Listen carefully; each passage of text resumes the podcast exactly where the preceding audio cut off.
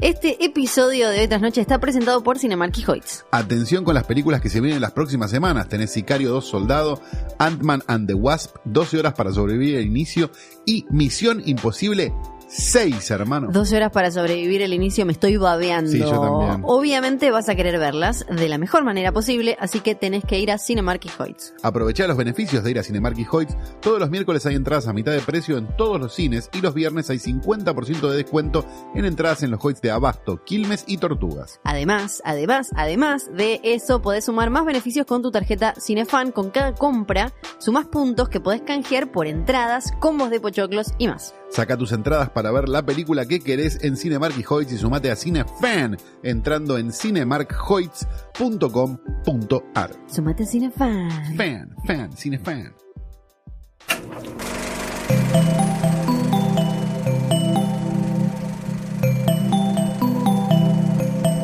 Estás escuchando Posta, Radio del Futuro.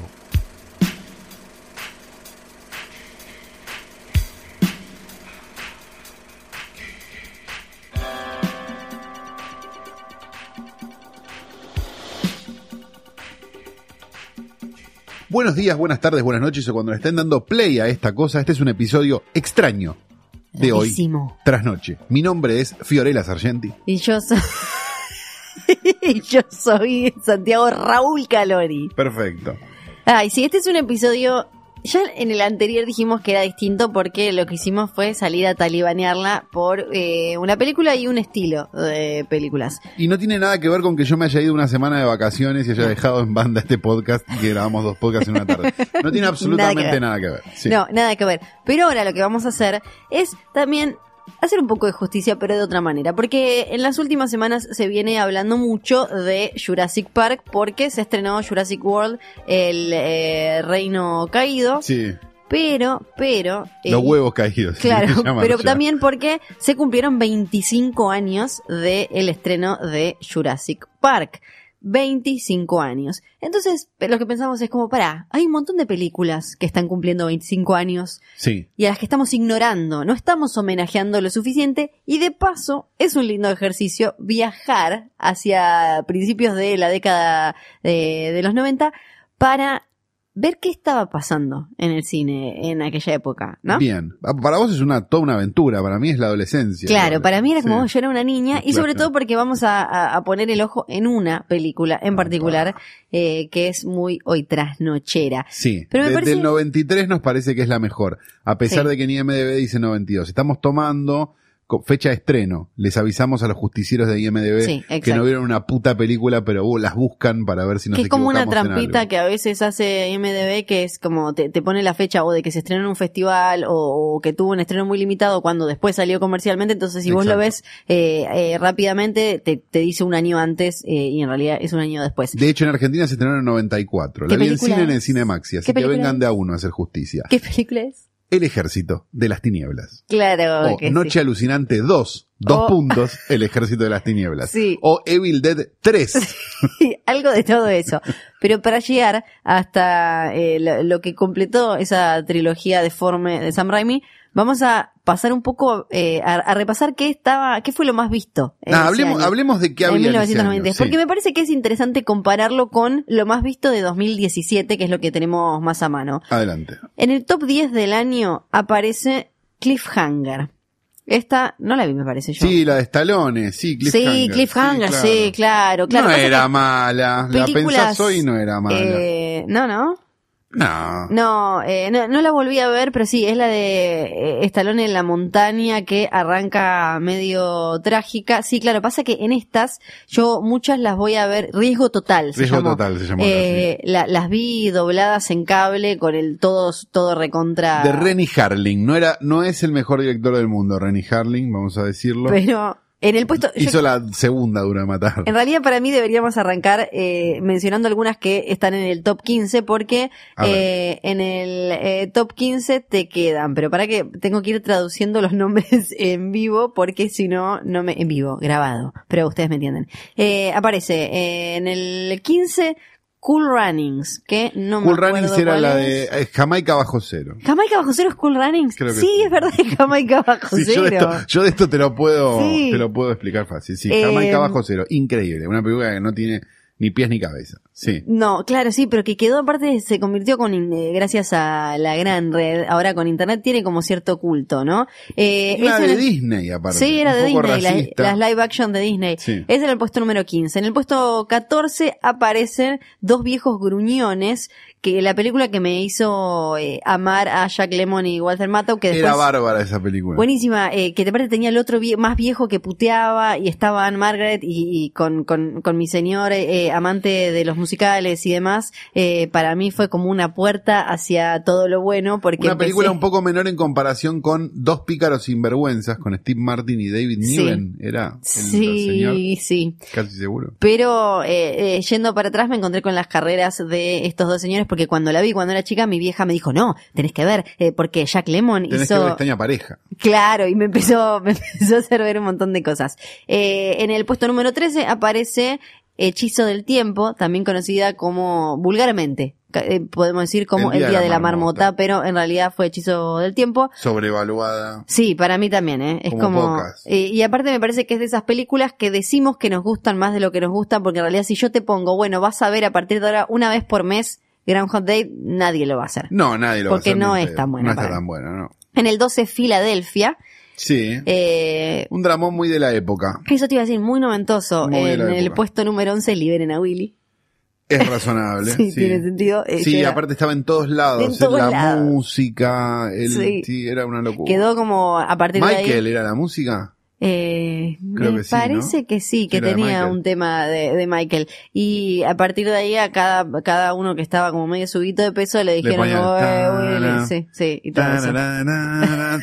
En la época donde se podía hacer ese tipo de bullying. sí, Ahora, claro. no se puede. No, no, Después entonces, riesgo total. Puesto número 9, la lista de Schindler. Y en el puesto 8, Schindler. el Schindler. Sí, yo le, le cambié el coso. Schindler. Pero le No, cambié no, el no, pensé que toda la vida había dicho mal. No, pero- no, Schindler, pero yo se la cambié, sí. yo se la cambié. Eh, me siento de golpe la gente que dice Fuiste un poco Auschwitz mal. No, antisemitas son los que viven en Auschwitz y le dicen En de Auschwitz. cualquier no, Eso sería un poco mucho. Eh, Schindler, sí, Schindler, no le voy a cambiar. La lista de Schindler, una película Sí. espectacularmente enorme. Sí. Para el, una de las primeras para el Oscar, ¿no? Me, Sí. me animaría a decir. Y uh, Como, como construyamos todo, es, hagamos todo lo que el Oscar quiere. Blanco y negro, nazis, larga, Spielberg, Todo. todo. Sí, y em, eh, ahí es cuando es eh, como la, coronación de Spielberg como director también de temas serios y recontra importantes y demás, ¿no? Algo que después empezó a, a mechar un poco más, pero creo que el, el pico fue Schindler, ¿o no? Sí, yo creo que sí. que, sí. que, que es como cuando esto Sí, de- después viene con, con eh, Incluso- rescatando a Soldado Ryan o, o- o no sé. Claro, sí, después Múnich, vino- digo, la- exacto. pero, pero es donde empieza el drama histórico. No, en realidad el drama histórico lo empieza con, tenés el Imperio del Sol y tenés... Sí, sí, sí, eh, pero digo, con esta es como que llegó a su no, pico, es el tope, tipo sí, sí, como sí. El color púrpura también. Ahí le dieron Claro. como, bueno, sí, ahora eh, Ya está, ya claro. está, la, la recontra remil pegaste con eh, los dramones eh, históricos. Eh, y además es un año muy parecido a, a este porque eh, ahora tuvo Spielberg em, eh, Ready Player One y por otro lado de Post una y una, o sea, una que de como de, de coyuntura, de peso, histórica y qué sé yo, y la otra para toda la familia, aventura. Ahora hablemos igual del estado del cine, porque si nosotros tomamos en cuenta Sí. solamente esto y decimos, bueno, las dos películas que hizo Spielberg en el 93 fueron La lista de Schindler Sí, y Jurassic Park, sí, y las dos que hizo en 2018 sí. son Ready Player One Y de Post. y The Post, que está filmada en un dos ambientes. Sí. La verdad que bajó mucho la calidad, incluso Spielberg. No digo, Bueno, para digo, mí The sobre a mí todo- me parece una película sí. razonable. Para mí Ready se Player One la odié, creo que ya quedó claro. sí. Pero es como, igualmente también da la sensación de que se fue a filmar la lista de Schindler y le mandaban unos VHS con lo que iban haciendo de Jurassic Park, porque digo, tampoco es que se iba a quedar mirando, esperando el render. Bueno, pero pa- para mí igual se ve más en Ready Player One y Jurassic Park porque eh, eh, Jurassic Park tiene como una, creo que construcción de, de la de, de lo- de la aventura y de lo fascinante y eso que eh, está bastante perdido en Ready Player One. Me Habría parece. que correr un rumor maligno como el que corrieron sobre el bueno de Toby Hopper, diciendo que este, que Spielberg no dirigió Jurassic Park. ¿Quién la tenemos que encontrar a ver quién la puede Claro. Y listo, ¿viste? Claro. Como decir, no, viste que no dirigió Jurassic Park, la dirigió otro. Claro, y Porque ya él está. estaba re loco. ¿Viste cómo, cómo Sí. le hacen a- al pobre, al pobre Toby Hopper con Oh, Poltergeist? ya lo hablamos acá. Sí, por eso. En el puesto número 8, el informe Pelícano. Mala, pero el- muy de la época. Sí, también, Muy de la época. muy que era una novela de... Era, era, así. Sí, era un... John Grisham debe haber sido, ¿no? Esa, No, hay uno de John Grisham que no es, que falta un poquito. El no, sí, John Grisham. Sí, Sí, también. sí, sí, Ah, también. bueno. ¿Cómo, cómo vendía Grisham en ese momento? Eh, Sí, la otra también, sí, claro. Sí, la otra también está como ahí bien arriba. Eh, en el puesto número 7 aparece en la línea de fuego Clint Eastwood, John Malkovich. Una buena película. Sí, no, esa no, no tengo. Una buena película. Es como un... eh, es- eh, ¿Cómo se llama? Eh, la última vez que lo habíamos visto más o menos en esa misma situación a, mm, a Eastwood, lo habíamos visto en la sala de espera al infierno, la de... La de... ¿Cómo se llamaba? Eh, la de Harry el Sucio. Sí, Y acá hace como de un... Como de un guardaespaldas. Así que Sí. no, no era una mala película. No, no tengo un mal recuerdo en la línea de fuego. de ahí pasamos a propuesta indecente. el más alto concepto de los 90, me animaría a decir, porque solo porque Duro de Matar es del 89 o 88, Sí. con lo cual esta era como la era la perfección, era sí, sí, sí, total. dos por un millón de dólares, pero, pero ya se había convertido en un tema de la tarde, o sea, en el programa de Fernando Bravo la gente hablaba de sí, esto, ¿no? sí, mal, mal, eh, mal. Qué triste, ahora Aparte por un millón de dólares, perdón, no con todo respeto, Sí. En general no te viene a coger Robert Redford, ¿eh? no, en general no es eh, un señor eh, de ese tipo. Es No. como medio espectacular conceptualmente. Eh, Exactamente. Eh, me puse un poco triste porque ahora googleas propuesta indecente y te aparece una canción de Romeo Santos. Claro, bueno, sí, sí, Pero eh, después en el puesto número 5, entramos Sí. en el top 5, aparece Sintonía de Amor. Sí, Eh, linda película. Sí, con una comedia romántica como de las que ya no hay muchas, que ahora, ahora vamos a hablar un poquito de eso. En el puesto número 4 de Firm, que acá se llamó La Firma con la de no, film Cruise. se llamó Le pusieron otro nombre, de me Honor, parece, no, se llamó, espera, Era una época muy que le ponían ese tipo eh, ya, ya, ya. fachada, puede ser que la hayan Fachada. puesto fachada. Eh, exactamente, también basada en un eh, bestseller.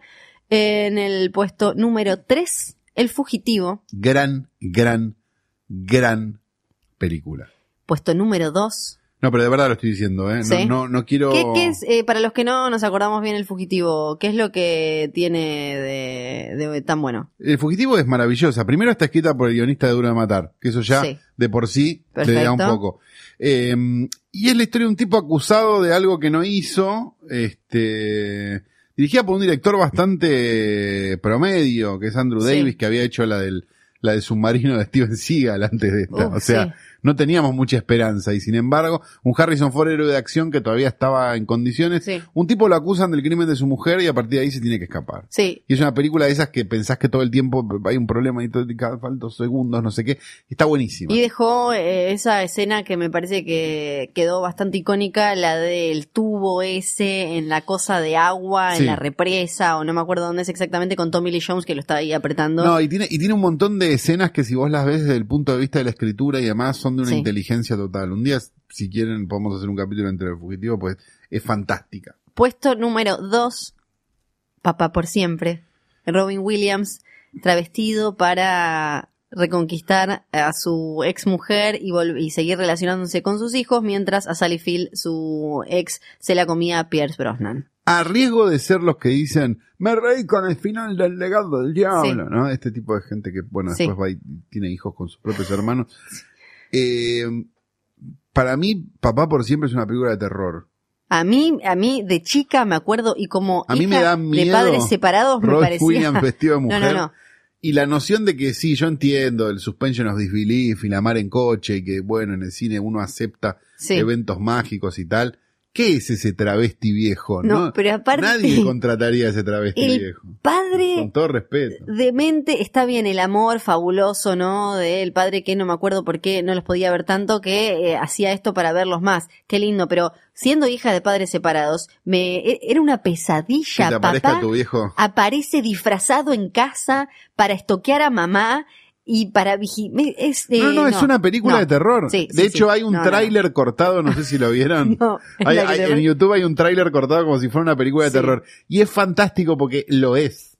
Bueno, y para mí, el, el ejercicio interesante para hacer acá es ver que entonces entre las 10 o 15 películas más vistas de 1993 aparecen. ¿Cuántas son secuelas? Eh, tenemos secuelas en ninguna. Bien. Ninguna. ¿Cuántas son eh, producciones originales? De bueno, empezamos de cero acá. Eh, tenemos una, dos, eh, no sé esta. No, el fugitivo únicamente no lo es. claro, sí, no, después en una serie de televisión. Sí, Todas las demás son conceptos originales. sí, están basados en bestsellers como. lo que mucho. sea. Sí, sí, lo sí. que sea, digo, en historias reales, pero- Claro. pero, pero, ninguna es Viene de una, una, historieta marca. o viene de una marca o te vende un No. muñequito. No estaban los muñequitos de la lista de Schindler. No, ahora cuando, eh, e incluso las películas para vender muñequitos eh, eran, eran originales, basadas en un libro, Jurassic Park, pero era, era algo que se veía por primera vez en el cine, era digamos una historia nueva, una historia por conocer Claro, en la claro, pantalla claro, grande. claro, claro. No, no era, no era bueno. Ahora tenemos que acom- acomodar a Lando Carlisian para que Ahora, venderlo en una lanchera. No es eso. vamos a las 15 más vistas, rápido las menciono, de, ¿De ahora? de 2017. A ver, dale. Puesto 15, Huye, listo. Una una original, original. bien. 14, una histórica, podríamos estar con Schindler, está, Sí, está bien. Eh, Coco, bien, una, una original, animada original, perfecto. Eh, Rápido y Furioso 49. Ocho. Logan, Ocho. Liga de la Logan. Justicia. Adaptación, eh, Sí. spin-off, Eh, universo. sí, sí. Liga de la Justicia. Adaptación, todo spin-off, universo. Eh, mi villano favorito 3. Secuela, Thor 3. secuela. Y podríamos decir que es como lo más parecido a una original porque es una nueva adaptación de un libro, ponele. Eh, ¿Cuál? Spider-Man eh, de regreso a casa, que es con la Spider-Man número 43. Bueno, sí, universo, secuela, lo que Guardianes de la Galaxia, volumen Secuela. 2. Jumanji, secuela, remake. Secuela Lega sequel. innecesaria.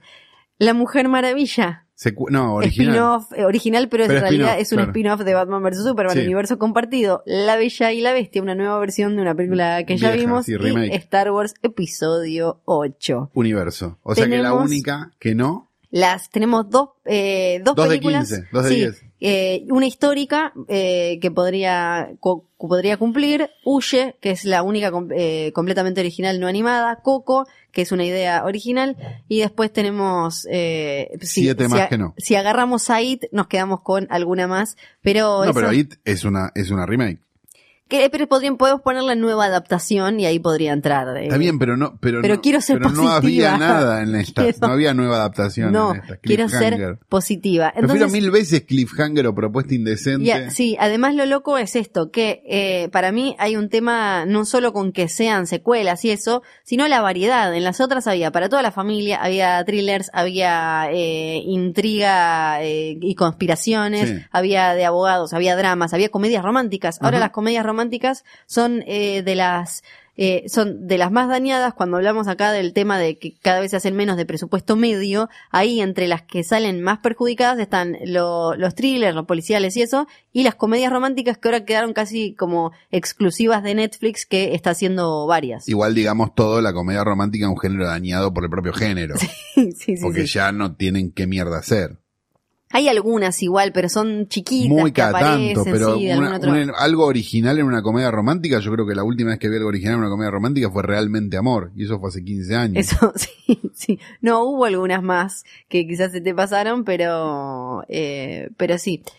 Eh, así que bueno, eso es lo, lo más loco que ahora son eh, casi todas de franquicias. Las películas ganadoras de los Oscars, bueno, fue la lista de Schindler, que eh, con Tom Hanks como actor en Filadelfia, Holly Hunter por eh, The Piano, eh, Tommy Lee Jones ganó por El Fugitivo, Anna Paquin también ganó, ¿se acuerdan cuando era eh, muy pequeñita Sí, y ella? ahí terminó su carrera para siempre. Hasta que después hizo True Blood y, y demás. X-Men. Eh, y, y esto, bueno, con, con el Oscar a Spielberg y demás, eh, ahí demostró que eh, fue medio como en tu cara porque era un tipo que eh, al que lo reconocían por hacer películas para toda la familia, espectáculos, aventuras y demás, que empezó, me parece, su, su camino de manera más firme a la leyenda que es hoy porque que puede hacer eh, diferentes historias y demás. También es el año en el que se murió Brandon Lee en, eh, en el rodaje de Del Cuervo. El Cuervo y además... Una película que si no se hubiera muerto Brandon Lee, creo que nadie recordaría. Y probablemente la carrera de Brandon Lee tampoco nadie la recordaría nadie- estando vivo Brandon No, Lee. eh, y también al que, al que sí me recordarían, me parece que todavía lo tendríamos dando vueltas, es a River Phoenix, que murió de una sobredosis afuera, esto es como más noventas imposible, murió, estaba con su hermano menor, Joaquín Phoenix, Sí. afuera del Viper Room, el eh, bar que tenía Johnny Depp en Los Ángeles. Eh, un horror. es- Parece un capítulo de Jugate conmigo es los 90. de lo noventoso. Y me parece que River Phoenix sí andaría dando vueltas por ahí. Quizás como Val Kilmer, Val Kilmer, todo gordo, ¿no? Y deforme puteando o siendo doblado en una película. Pero me parece que lo tendríamos dando vueltas por ahí. También es el año en el que le fue súper mal a la película de Super Mario. Que hizo que Nintendo desistiera de hacer eh, más live Películas de actions. videojuegos. Sí, hasta ahora que eh, arreglaron con Illumination para hacer, que, que son los que hicieron, por ejemplo, Minions y mi villano favorito, para hacer una película animada. Pero si no, eh, ¿vo- ¿vos la viste la película de Super Mario? No, no, no, no, Es ya- una cosa. Ya tenía pelos en los huevos. Pero ¿no? porque hicieron algo. Con Bob Hoskins era, ¿no? Exacto, hicieron algo que era tratar de traducir el videojuego al live action, que también me parece que le pasó eh, con, con un eh, anime a la película de Dragon Ball. ¿Murió Bob? Live action, sí, se murió. Ah, Em, con que- razón no lo veíamos en ningún lado. sí, porque está, está complicado ubicarlo. Y mm, eh, que, que es como traducir quitándole algunas cosas, haciéndole un poco más realista y, y- y deformando conceptos. Es el año también en el que em, eh, Martin Scorsese nos daba La Edad de la Inocencia. Una película que nadie se acuerda. A mí me encanta, es A una de mis favoritas. Sí, yo sé.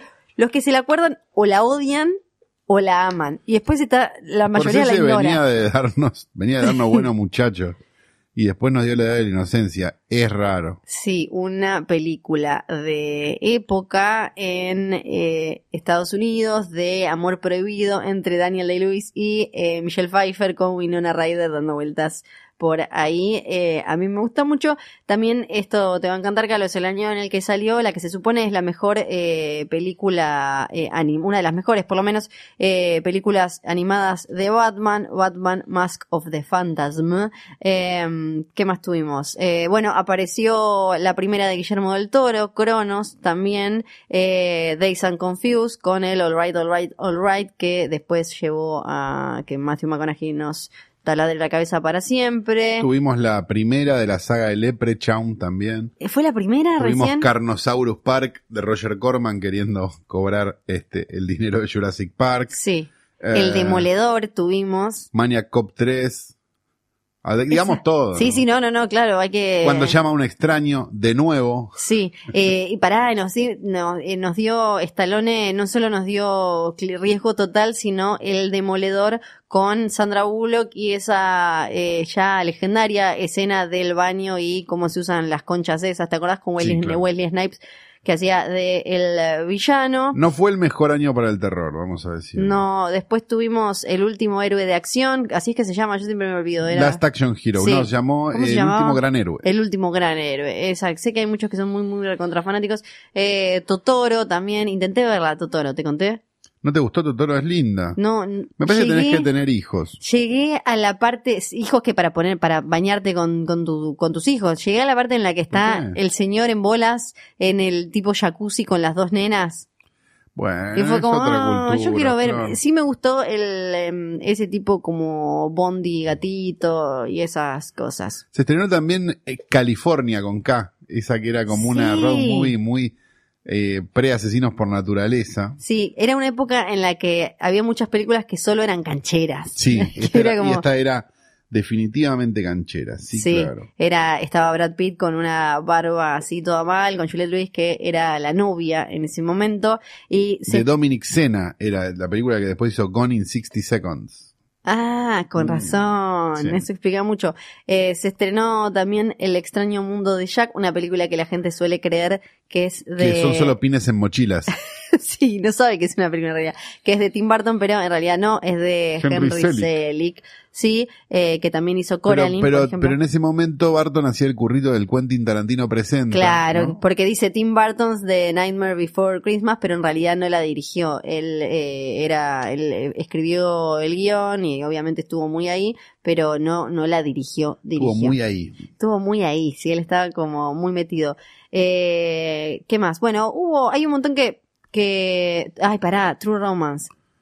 Inmirable. Eh, que me, hace poco la mencionaste, no me acuerdo por qué. Porque era inmirable. Porque era, porque la re- ah, porque era inmirable, sí, porque le estabas pegando a Tarantino una película de Tony Scott, pero con guion de Tarantino. Y eh, para cerrar este repaso, eh, también fue el año en el que se estrenó eh, como Perdido, Prohibido Pasar, Hércules Vigila. Así le pusieron a Cuidado. Hércules Vigila.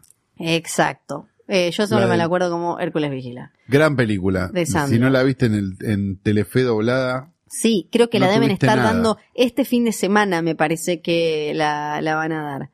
Eso era todo entonces en eh, 1993 y dejamos para el final, para darle un eh, mayor espacio, el espacio que se merece, el espacio que no le va a dar. para darle un marco teórico, Flor. Eh, exactamente.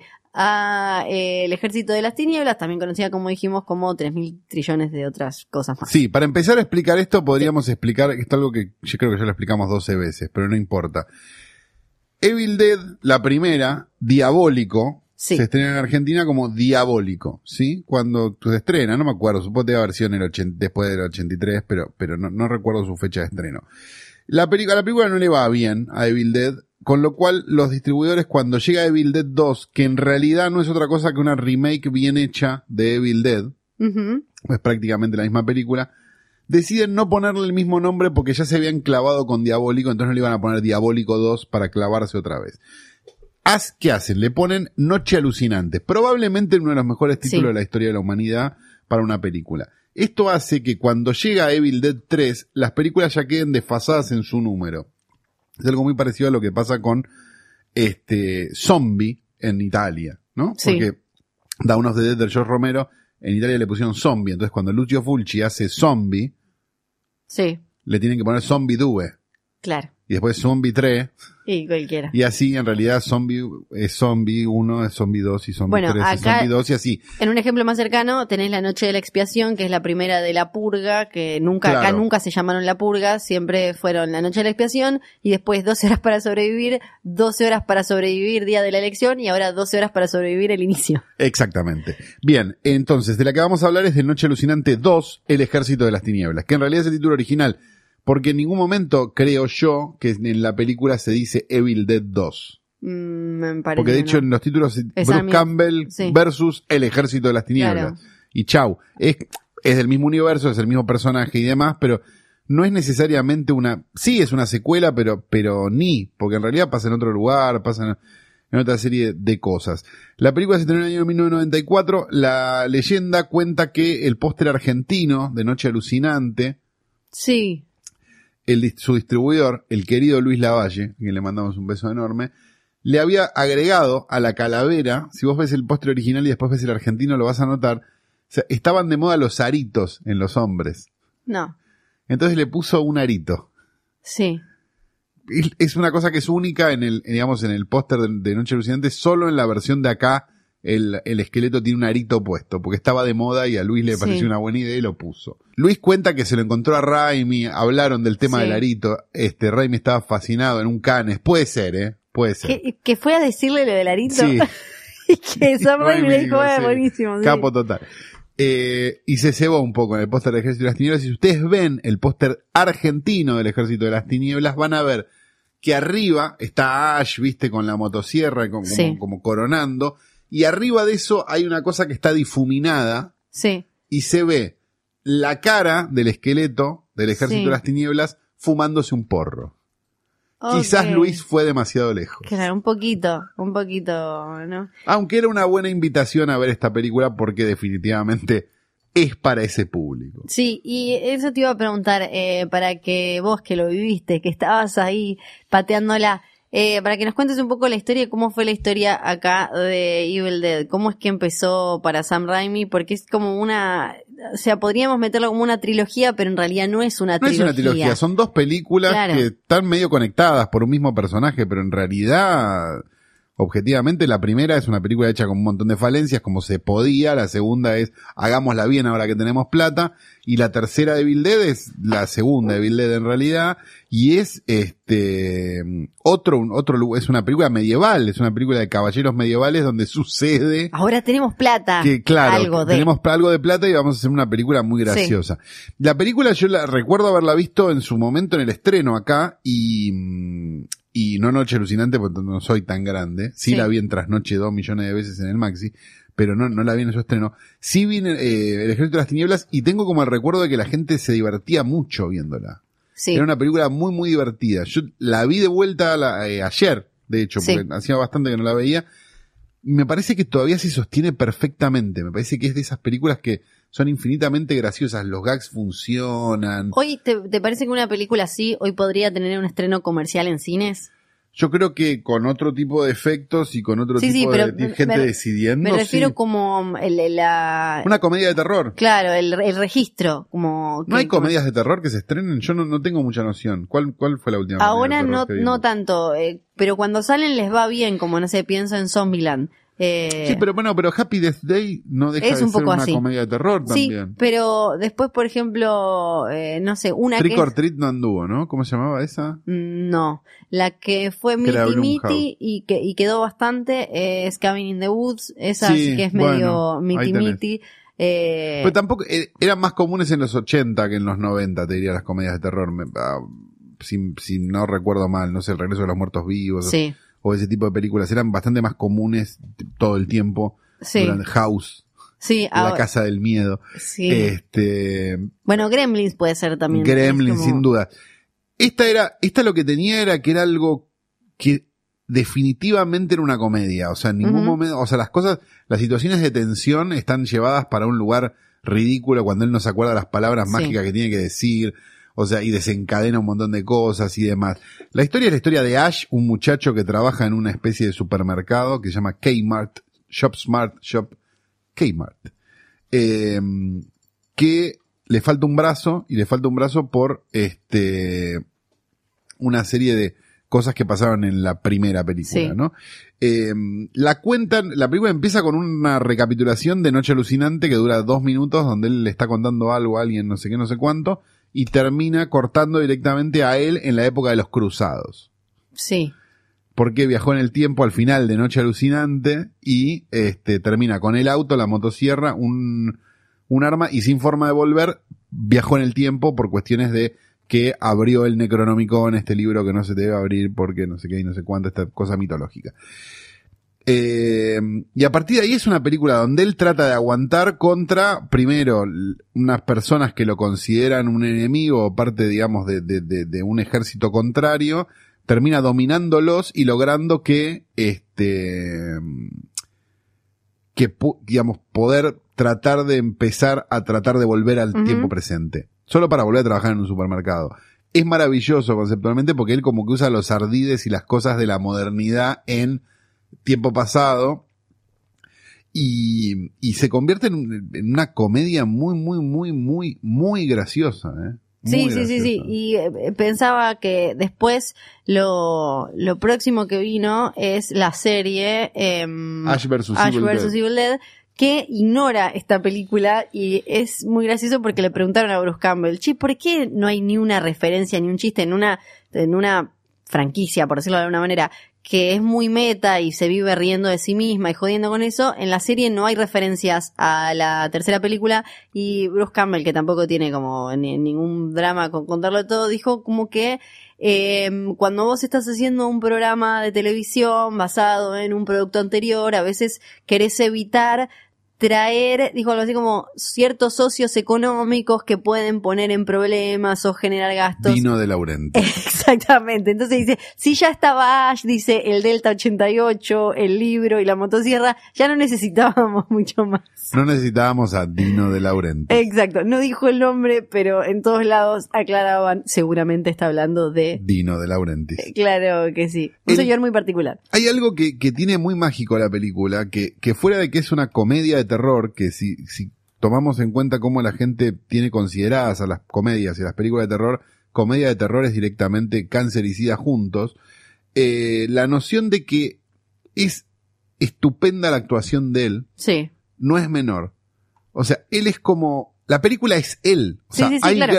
eh, que pasaba en Noche Alucinante también, pero digo, hay grandes momentos donde es solamente él pensando que tiene un hombre adentro o pensando que no sé qué, peleando contra su propia, contra su propio cuerpo, peleando contra sí mismo, haciéndose cosas a él mismo para tratar de, o sea, es increíble Bruce Campbell lo que hace, es increíble Ash como personaje. No quiero caer en la boludez de es como Jerry Lewis, pero sí, es como Jerry Lewis. Bueno, incluso el nombre de la película oficial, el que aparece, Raimi se lo quiso poner que Bruce Campbell versus Army of Darkness como para homenajearlo y porque sabía que eso es como es una Evil Dead es miti miti, es eh, es eh, es Campbell. divertida, está bien escrita, está bien dirigida, Claro. pero está Bruce Campbell. Si no estuviera él, No, sería otra no cosa. sería, no sería nada. Y algo que yo no sabía es que eh, Raimi la pudo hacer gracias a la plata que Universal le dio para Darkman. Los convenció de eh, que de poner eh, eh, algo de plata con Dino de Laurentiis. Dino de Laurentiis. Y así fue como la pudo hacer porque nadie le quería financiar directamente una tercera película de Evil Dead. Lo cual es increíble porque, de verdad, para mí, a mí me gusta más Noche Alucinante de todas maneras, porque me parece que es como más... No puedo decir es más demente porque las dos son una Sí. demencia, pero, pero no sé, me gusta más Noche Alucinante. Es una película que tiene 25 años Sí, al día de hoy sí. y se sostiene con un nivel de perfección que la ves y te divertís, se la puedes hacer ver a alguien que nunca la vio y la va a pasar muy bien, se va a recontra divertir. Obviamente, los efectos especiales, esto aclarémoslo porque es importante, los efectos especiales ya eran cutre en la época. Sí, sí, sí, sí, claro. O sea, está buscado el stop motion de los esqueletos, está buscado que el bicho ese que se lo que- lleva volando a la mina que se sea parezca, un bicho de igual, goma. que se parezca más a algo que ya algo de Harryhausen que, que, a, Exacto. que, a, que a una película de efectos. Estamos en el mismo año de Jurassic Park, o sea, se podría haber hecho de otra forma. Sí. Se decidió hacer de esta forma. Yo supongo por un tema presupuestario por un lado y por otro porque de verdad es una comedia y sí. tiene un estilo y tiene un montón de cosas que, que, que son así. Sí, sí, sí, es una, se nota que es una decisión. Incluso eh, haciendo un crossover con No, Es una trampa. No voy eh, a hablar de la guerra de las en, en el especial de los Ewoks hablamos de No pongas esto a la altura un especial de Ewoks. las películas de los Ewoks que las hizo ILM, los efectos, y eran en el 84 y el 85. Ya no se estaba usando ese stop motion como a lo eh, Harryhausen en eh, Clash of the Titans y esas películas, y era el 85. O sea que para el 93 claramente no solo era porque era barato, sino era porque quería que se viera de determinada manera. No voy a hablar de Ewoks. Pero ¿por qué no hablé de Ewoks? Eh, solo los mencioné muy por arriba, pero No tenía sentido, tenía sentido. Entonces, vos la viste de nuevo y decís que se mantiene. Yo ¿Cómo- digo que es un planazo de domingo Sí. a la tarde, eso estoy diciendo. ¿Y, y cómo recomendás ver las películas Drogado. de? Sí, bueno, eso tiene mucho sentido. Pero, eh, ¿cómo, cómo recomendás, recomendás verlas en orden? Yo creo que no es necesario, no. a ver, si tienen que, si no vieron ninguna nunca, vean Noche Sí. Alucinante primero, porque a mí me gusta más, qué sé yo. Vean la 2. Sí. Diabólico no la vean, no, no tiene sentido, ya a esta altura de la Suarever, porque Diabólico. Di- Diabólico O la, después cuando ya hayan visto las otras. es la que quería asustarte y no lo logró, ¿no? Exacto. Esa. Las otras ya te quieren hacer reír.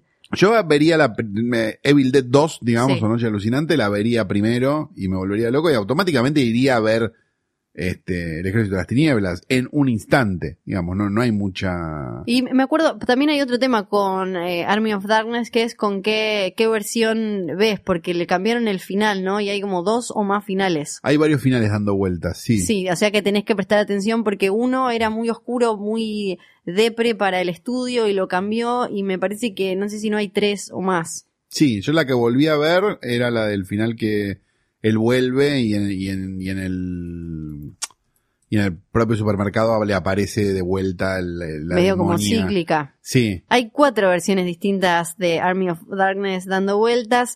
Tenés el Director's Cut de 96 minutos, sí. el- la de 81 minutos, que es la que se estrenó en eh, Estados Unidos en Esa los es la cines. que vi de vuelta. La de 88 minutos, que es la edición internacional. Creo que esa es la que vimos acá en cine. La de 88 minutos, versión para tele yankee. Ok. Eh, y em, la, la más larga incluye varias, bueno, escenas eh, extendidas y además otras que ni siquiera estaban. Eh, hay algo más de violencia, hay una escena de amor que sacaron entre Ash y, y Sheila y em, la, el- la versión internacional es muy parecida a la del, del director, pero con el, el final este un poco más feliz que la otra. O sea Así que, vayan y busquen las cuatro versiones. Esto ya parece Down of the Dead, viste, que es Sí. como la que tiene música de Goblin, la que no tiene música de Es Goblin, tremendo. el corte de Darío Argento, el corte de Mongocho, el no sé qué. Sí. Sí. sí, porque aparte tuvieron que eh, acomodarle, tuvieron que pelearle en su momento también eh, la, mm, eh, la, la, la marca, la edad, ¿cómo se llama? Eh, que para que pudiera ser R, no pudiera La ser otra. calificación. Exacto, muchas gracias. La calificación. Y es así, como viejos, enojados y montones de cosas, llegamos al final de este hoy tras noche extraño, atípico. No ¿Es tiene nada que ver con que me haya ido de vacaciones. Esto es un ayer tras noche. Claro, ahora Exactamente, es el primer, el segundo ayer tras noche, ¿no? Porque no tuvimos uno de The Beach, Sí. que podría considerarse un ayer tras noche Es verdad. también. Sí, tenemos varios, varios proyectos en, en papeles. Tenemos, bueno, el ayer tras noche, que ya lo hicimos un par de veces. Tenemos el, el, el enojado tras noche, que fue el de la semana pasada. y tenemos muchas ganas de hacer uno con alguna película mala que se llame Hoy Poronga, que todavía no lo terminamos Pará. de definir. Pueden recomendarnos. Pero se viene Bañero 5. Sí. Así que Pueden igual no sería tan complicado. ir mandándonos eh, hoy por ongas a arroba filme junto al pueblo por Instagram Flor, y ahí Flor, vemos. Flor, Sí, abramos, abramos. Flor, ¿sabes cómo termina? ¿Van a mandar por ongas, decís? Me parece. No van a mandar por... Chicos, no manden por ongas reales, no sean tan literales.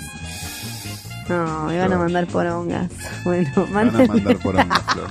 Van a Manden- mandar por Bueno, total, igual Instagram te las muestra blurreadas. ¿En serio? Sí, viste que si no aceptás, no, no ves las, las No, porongas. pero yo voy a querer ver. Acá Nico me dijo que no, que no vienen blureadas. Sí, vienen blurreadas. eh. Ah, porque yo pues, Chicos, no manden pitos, no manden pitos. Dicho Bueno. sea de paso, Sí. si quieren mandar pitos o si quieren mandar su dinero, este programa fue grabado en Radio en Casa, radioencasa.com. Nico, John, John y Nico, dos personas que jamás te van a mandar una foto de pija por WhatsApp que no hayas pedido. Pueden hacer su programa, pueden hacer su podcast, Sí. pueden venir acá a Sí. janguear o pueden simplemente venir a decirle a Nico cómo me gustaba sarcófago y que Nico te ponga sarcófago a todo lo que da con mucha felicidad y haciendo cuernitos. Tenemos un Instagram al cual pueden mandar fotos de pijas que es arroba filme junto al pueblo.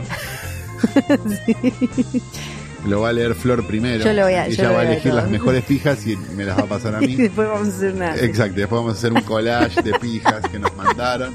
Este, y demás. Y si hablamos de pijas, Sí. qué mejor que hablar de la inminencia de la llegada del Posta Offline, un evento que la crítica fue unánime, al igual que la de Boogie Nights. La crítica fue unánime y dijo, qué poronga. Dicho todo esto, nos retiramos hasta la semana que viene con esto que se llama Hoy tras Noche. Mi nombre es Fiorella Sargenti. Y yo soy Santiago Calori. Chao.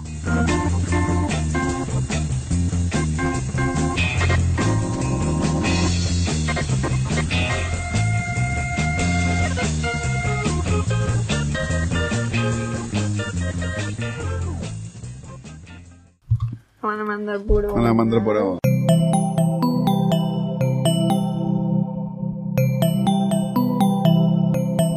Estás escuchando Posta, Radio del Futuro.